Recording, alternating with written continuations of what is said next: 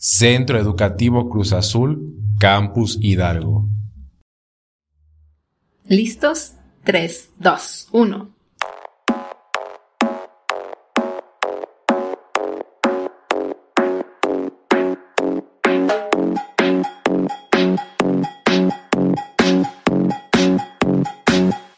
Les damos la bienvenida a este espacio del Centro Educativo Cruz Azul, Campus Hidalgo, podcast y donde conoceremos, ¿qué conoceremos?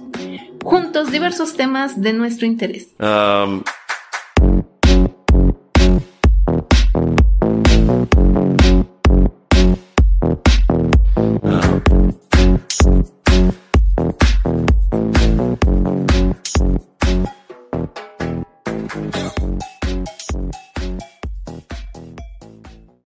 Bienvenidos al podcast Hiperión, Centro Educativo Cruz Azul, Campus Hidalgo.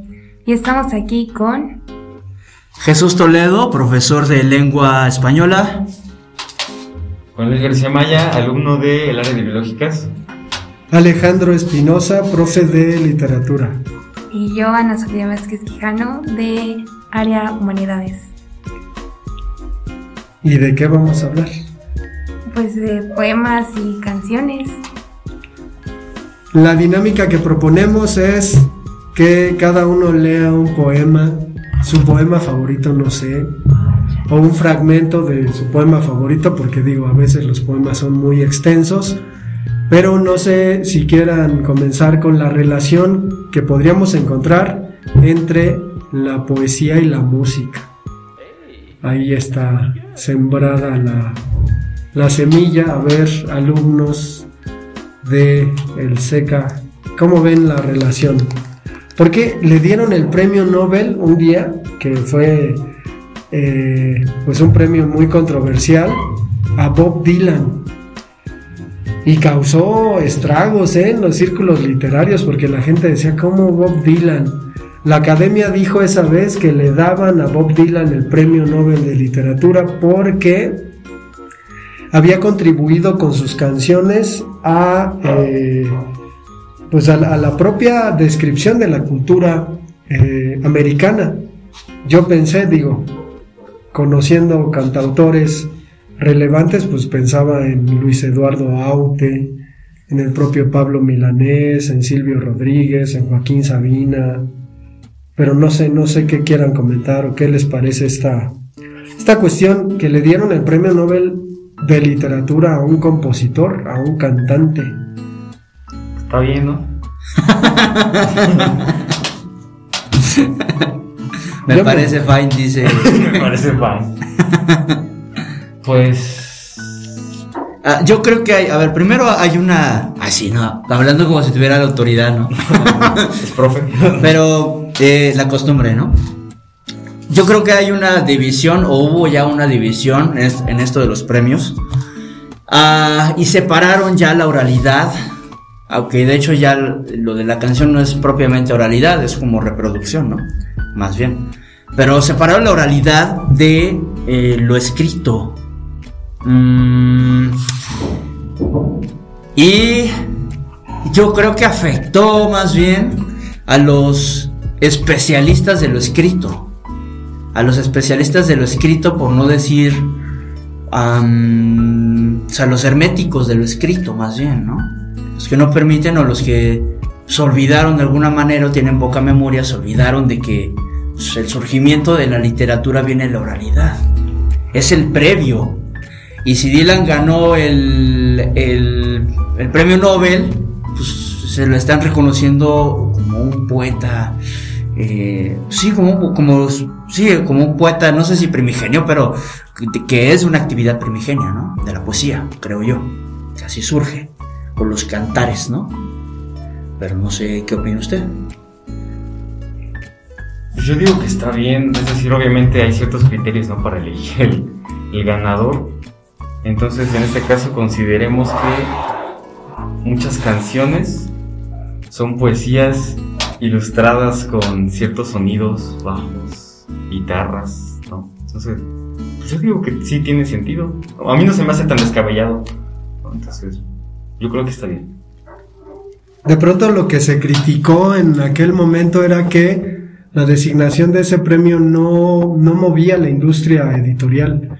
Es decir, había por ahí con Planeta un libro que era un cancionero de Bob Dylan y que además en ese momento estaba rematando como en 50 pesos un librote como de 400 páginas y de repente pues le dan el Nobel y no tiene una editorial que lo respalde, ¿no? Entonces, sí, sí fue ahí como, como un golpe a las, a las librerías, a las editoriales, quién tiene los derechos de las canciones de Bob Dylan, en cuánto se los van a vender a quien sea, ¿no? En este caso creo que era Planeta, pero no sé si quieran ir con el primer poema, quién dice yo, quién lo lee, y a lo mejor hasta le pongo una musiquita de fondo, ¿no? Para que se escuche bonito.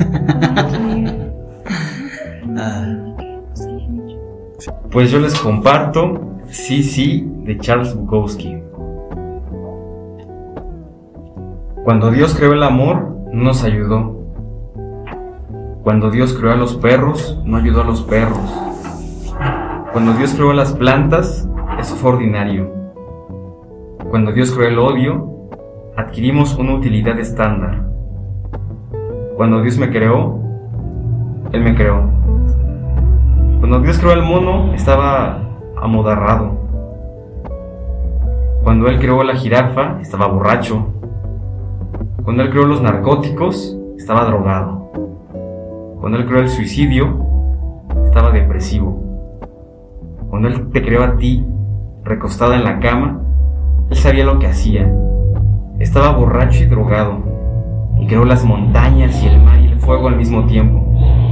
Cometió algunos errores. Pero cuando te creó, recostada en la cama, se derramó sobre su bendito universo. ¿Qué le pareció, Ana, el poema de Bukowski? ¿Sí ubica a Bukowski? ¿Lo topaba? Creo que sí. Suele ser un, suele ser un poeta ahí como popular entre los adolescentes, pero sobre todo entre las mujeres. No sé por qué si él era un misógino de primera, pero tiene ese fan, esos fans de, de, de adolescentes que lo admiran. Bukowski a veces pedía para hacer una lectura pública una botella de vodka.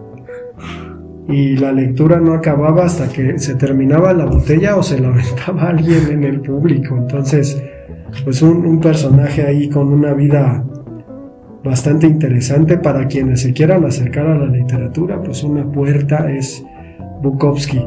¿Con qué, con qué canción acompañaría este poema? ¿Qué, canción le suscita así de repente? Algo así como un cadáver exquisito, ¿no? De canciones. A ver. Creo que sería música clásica, no sé por qué. Mm, Pero no recuerdo el, nombre de la pieza.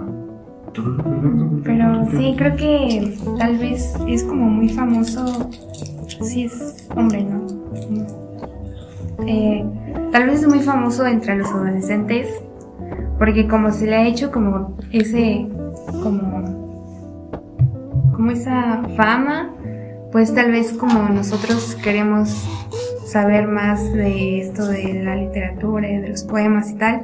Y pues ya buscamos, ¿no? Ahí, no sé, en Google. Eh, poemas chidos, no sé. Y ya, y no sale nada, pues Bukowski, ya. Ahí leemos.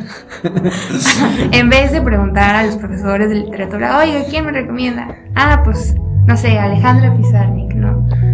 Que igual, digo, no vamos a hacer lo que hizo Alejandra, pero es buena, sí. Pues es complejo el asunto de la recomendación, ¿no? Es un albur, este, es un arriesgue porque puede, puede servir, digo, depende de tu ojo, pero puede servir o no.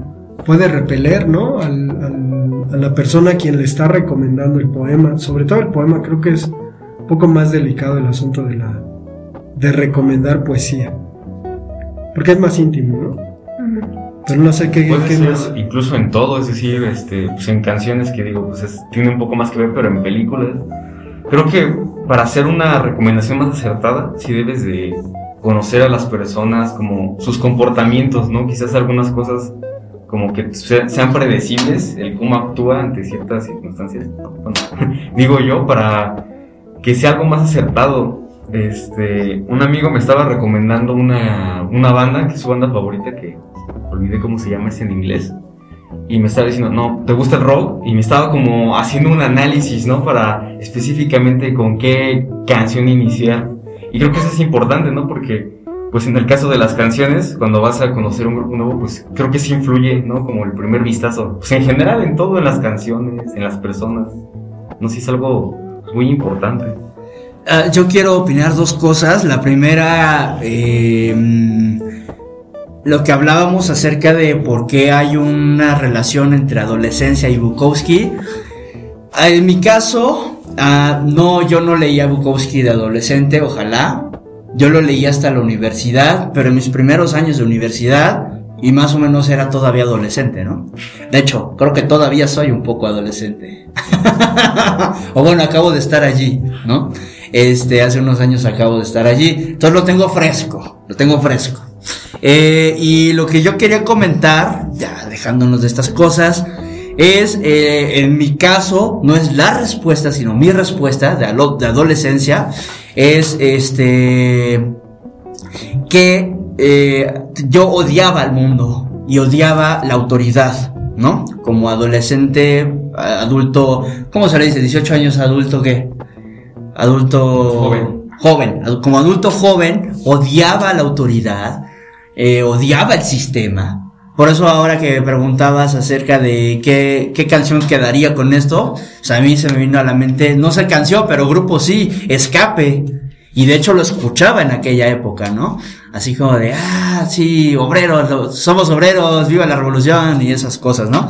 Entonces, eh, escape, Bukowski, odio a la autoridad, odio a lo establecido, quiero mi propia identidad, quiero buscarme y Bukowski dice cosas como, eh, dice, cuando Dios creó eh, al mono estaba amodorrado, cuando él creó a la jirafa estaba borracho. Y dices, obvio, obvio, ¿no? O cuando dice Bukowski, eh, cuando Dios creó el amor, no nos ayudó, pues obvio, ¿no? Este, pero evidentemente obvio para mi joven adulto de aquellos años, creo yo. Creo que empata muy bien eh, la- lo visceral de Bukowski, el discurso visceral de Bukowski, con lo que el, el joven adulto, en mi caso, o adolescente, eh, desea manifestar, ¿no? Ah, esa liberación, creo yo. ¿Qué, qué hacemos? ¿Seguimos? ¿Alguien, ¿Alguien más quiere leer un poema? Sofía, te escuchamos. ¿Sí lo leo? ¿Sí lo puedo leer? Sí, desde Es- luego, pues, no, es- es que lo hizo mi amigo y no sé si esté bien la redacción y tal. pues no Ah. pasa nada, digo, no estamos ahí en, en el taller, su amigo no viene al taller, entonces no tenemos por qué tratar de meterle mano al Autor texto. anónimo. Autora, ¿no? Quiero saber No, cuál es. diga su nombre, diga su nombre. Quiero saber cuál es. O sea, viene aquí Igual al no, bache. no, no viene aquí el bache. Ah, bueno. ¿Adivino es de Los Ángeles? No, no, no, no. ¿Qué? Estoy equivocado, lo siento. Bueno, voy a leer un poema que me hicieron. Eh, su nombre es Noah y pues es, aquí está el poema. I- Imaginación que va como una espiral y navega como barco cuando el viento la sopla. Lágrimas que se secan con el sol de tu sonrisa como el lado de niño triste que cayó en el suelo. Palabras y humor que calma como canción de cuna en una tormenta. Hermosa canción que tocas en el instrumento de tu voz al hablar. Y poesía de tu ser recitada por miles de flores.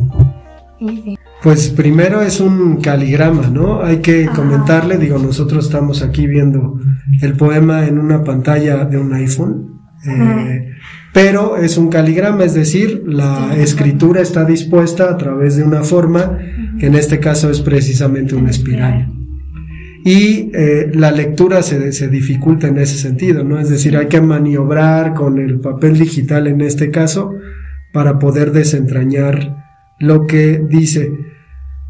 A mí lo que me gustaría saber es qué le hizo sentir ser eh, pues receptora de un poema, ¿no? O motivadora de un poema.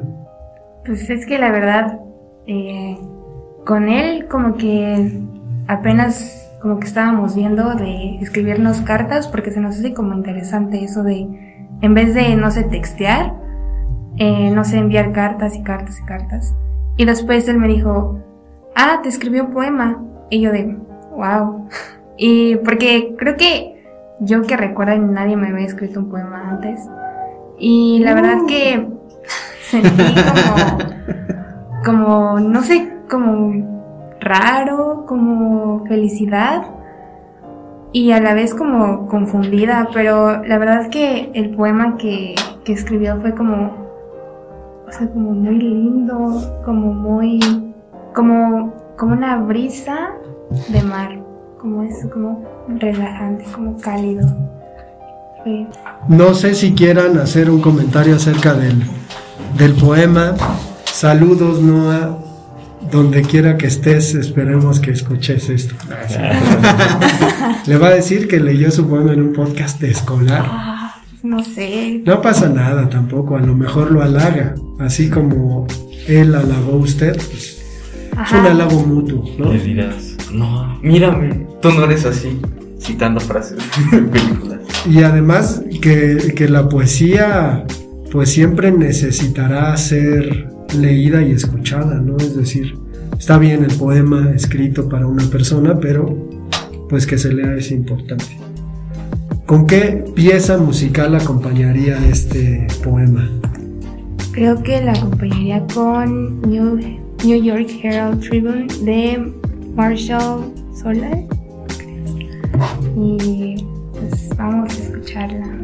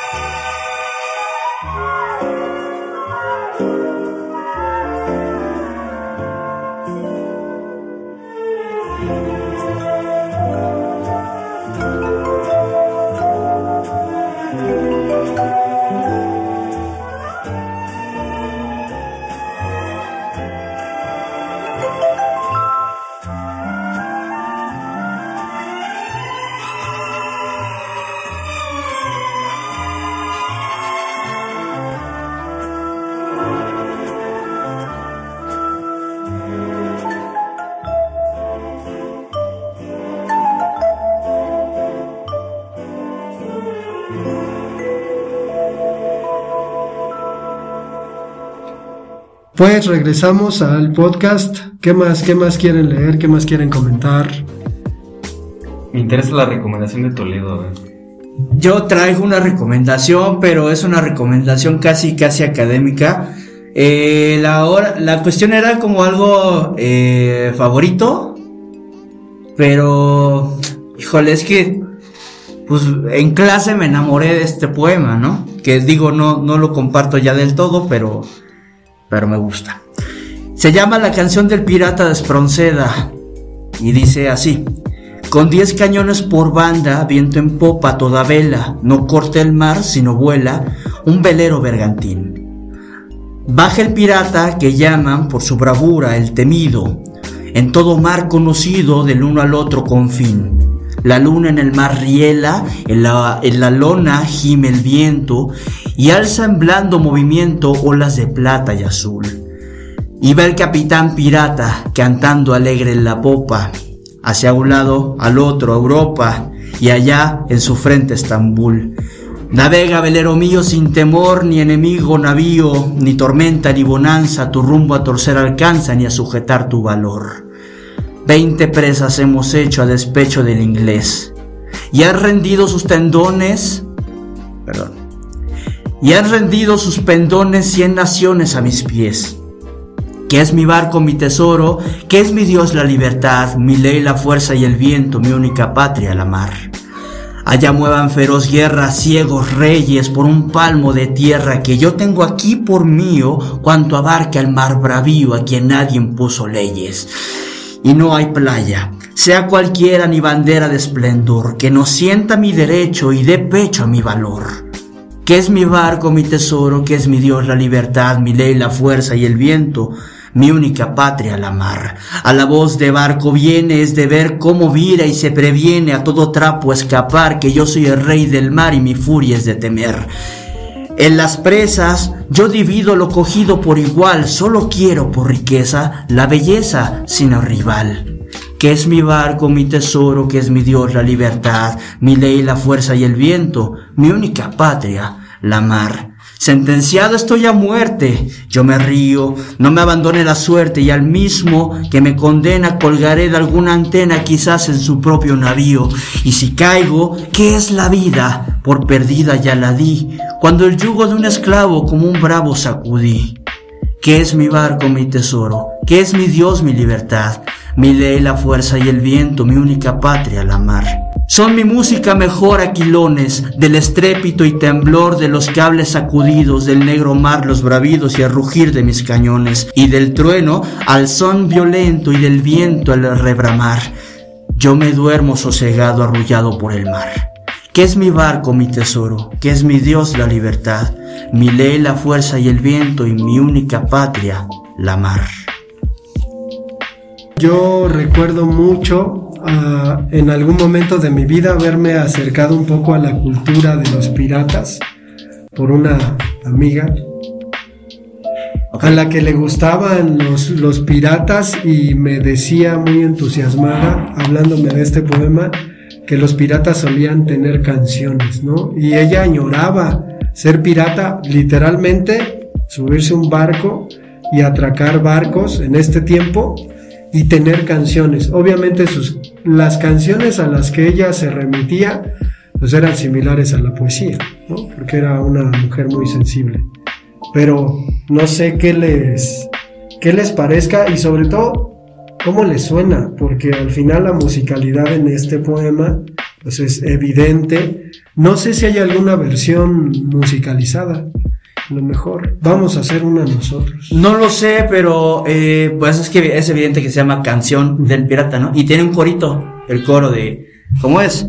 Dice, ¿qué es mi barco, mi tesoro? ¿Qué es mi Dios, la libertad? Mi ley, la fuerza y el viento, mi única patria, la mar. sí, eh, y, pero también tiene que ver con el hecho de cómo era en el siglo XIX. ¿No? Y lo que viene posteriormente, que es la ruptura, ¿no? De las vanguardias, de ya dejémonos de cantar, qué flojera, ¿no? Vamos a romper, vamos a entendernos desde otro punto de vista, ¿no? Pero bueno, esa es otra cuestión de vanguardias. A lo que voy es que pues, es como lo, mm, como lo sonado, incluso Rubén Darío, ¿no? Rompe también con esto, de, no, ya estuvo, ya estuvo con eso de las cancioncitas, ¿no? Eh, si no vamos a lo popular, o sea, vamos a los entendidos, ¿no? Y ya eh, vamos a utilizar lenguaje, eh, vamos a sacarle el mayor provecho al lenguaje, ¿no? Y también nos deja unos poemas bien chulos. Rubén Darío. Pero bueno, a lo que voy es que es la estética del siglo XIX en España, eh, la canción. Y a mí, a, a, mí como, y quiero conectarlo con el poema anterior, em, que era un, este, un espiral, ¿no? Eh, que es de corte vanguardista, evidentemente. Con este nos fuimos unos años atrás en la propuesta estética, ¿no? Siglo XIX. Eh, otra vez con la adolescencia, ¿no? El adolescente como forma disruptiva y su poema de forma vanguardista que es una disrupción, ¿no? En su época. Entonces tiene como una relación allí. Y yo, que acabo de dejar la adolescencia, me regreso al siglo XIX a cantar porque ya me hartó la disrupción, ya me hartó hablar de cambio, revolución y cuarto. No, bueno, eso no. Pero, este, o sea, ya me hartó. O sea, yo quiero lo bonito, quiero. O sea, o sea la canción como esta cuestión para para relajarme, para hacerme sentir, para que me lleve, eh, tiene una cadencia. Entonces, en ese sentido, y luego, bueno, ya no estoy tan de acuerdo en lo que dice el contenido, pero eh, pues está interesante, ¿no? Allá que los reyes se queden con sus tierras. Mi reino es aquí, en el mar. Todo el mar bravío, esa es mi tierra, esa es mi riqueza. Allá los reyes que se peleen.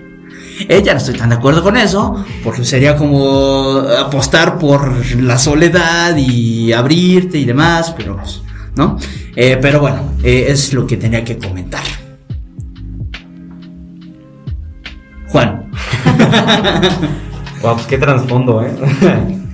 pues sí, como comenta el, el tonito que se escucha en el, en el poema, y, y sobre todo con la interpretación de, de Toledo, pues me gusta, ¿no? O sea, y al inicio, muy al inicio cuando estaba este, leyendo el poema, me recordó una canción que se llama Colectivo Nostalgia, que es de un grupo que se llama La Moda, ¿no? O la moderna, eh, no, no, no, perdón, es la maravillosa orquesta del alcohol, ¿no? Este, justamente tiene que ver con piratas, ¿no? Pero me recordó, y es- se me hizo, este, pues con la antigüedad del poema y esto, pues una relación, ¿no? Ahí se me hizo interesante. Ok. Tomás Segovia, profesor de la Facultad de Filosofía y Letras. Échame un vistazo al menos de arriba abajo. Mírame cómo estoy de cabo a rabo enamorado. Tengo enamorados los ojos y tengo la boca enamorada y tengo el pie izquierdo enamorado y mucho más el pie derecho. Tengo también enamoradas las espumosas ingles y el pene conmovido, enamorado, como los niños de sus maestras, y los testículos al borde de las lágrimas de puro enamorados. Tengo las manos pesadamente enamoradas, tengo enamorado el pecho combatiente, tengo con delirio enamorada la saliva, tengo la vieja cabeza altanera perdidamente enamorada, y enamoradas como vírgenes ridículas todas sus ideas.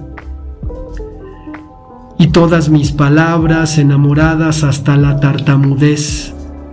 Y tengo enamorada la memoria y enamorada hasta la abyección la imaginación. Tengo el día y la noche enamorados. Tengo enamorada cada hora con una herida roja y un sexo violeta. Tengo enamorados los oídos y todo lo que oyen. Y enamorada la lectura de cada línea que leo y cada idea que pienso. Tengo la inteligencia magníficamente enamorada como una estúpida.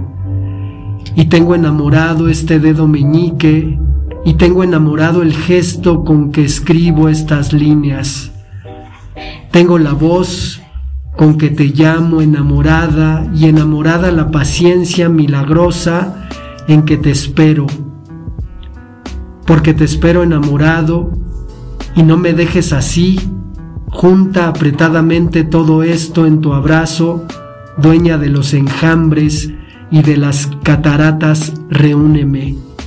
Recoge fuertemente en tu abrazo de hermana insensata, apretados contra tus pechos más claros que los himnos, calmados en tu seno, de sauce de las fiebres caudales, todos estos pedazos doloridos.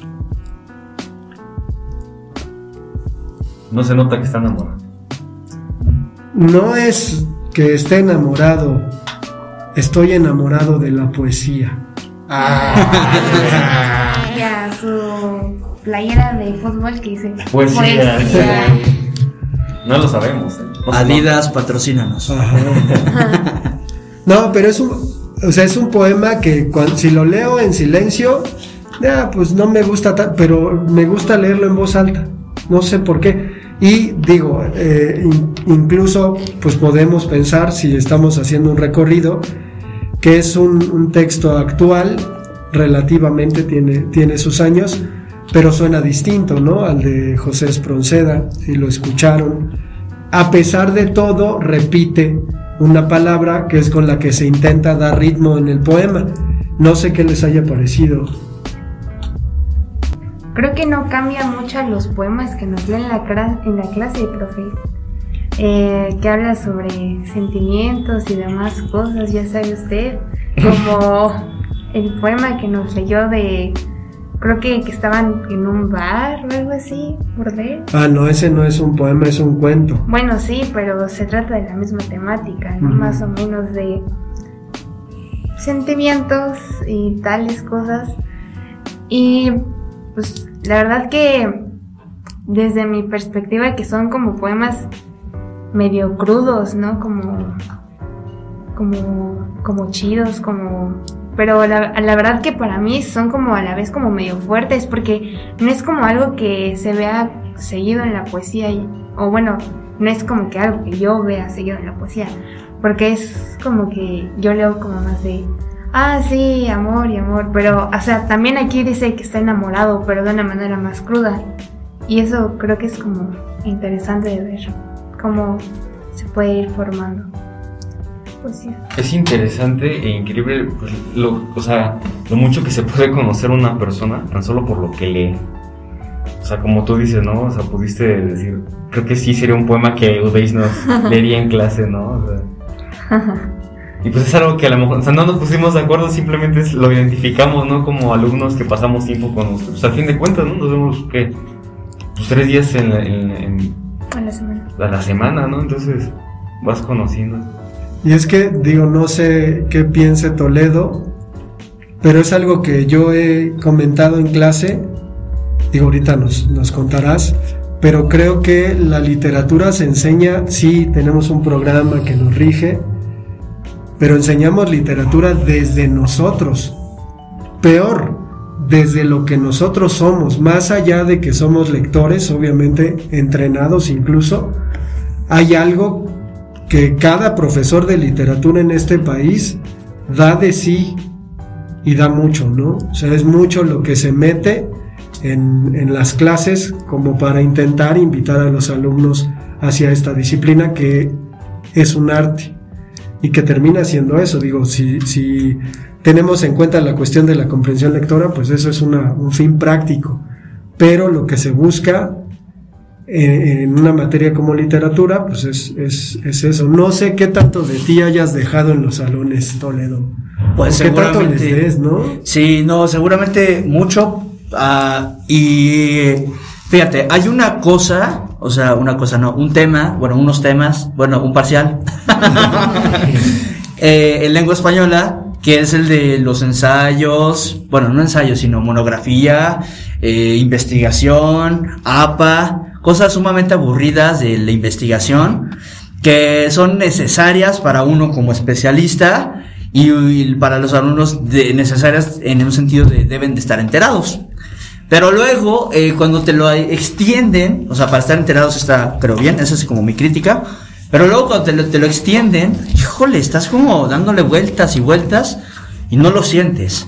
Y si tú ya sabes de un principio que los vas a perder, o, que van a jugar, o, lo que es juguetear, lo que sea, dibujar, ah, y sabes que el tema se, extiende por programa además, ahí es donde hasta los propios alumnos lo sienten, ¿no? Te sienten a ti, que también no, que, si estuvieras en un, con un grupo de especialistas, uff, haces monografías, haces fichas, haces eh, comparativas, haces crítica de, de, los artículos de investigación, pero acá, acá no, no funciona de esa manera. O sea, eh, y además choca con la ideología de la escuela, ¿no? Que es como disfrutar de la clase, choca con la ideología de la escuela, un programa que se extiende. Pero ahí soy yo, lo que, lo que me pregunta, soy yo transmitiendo.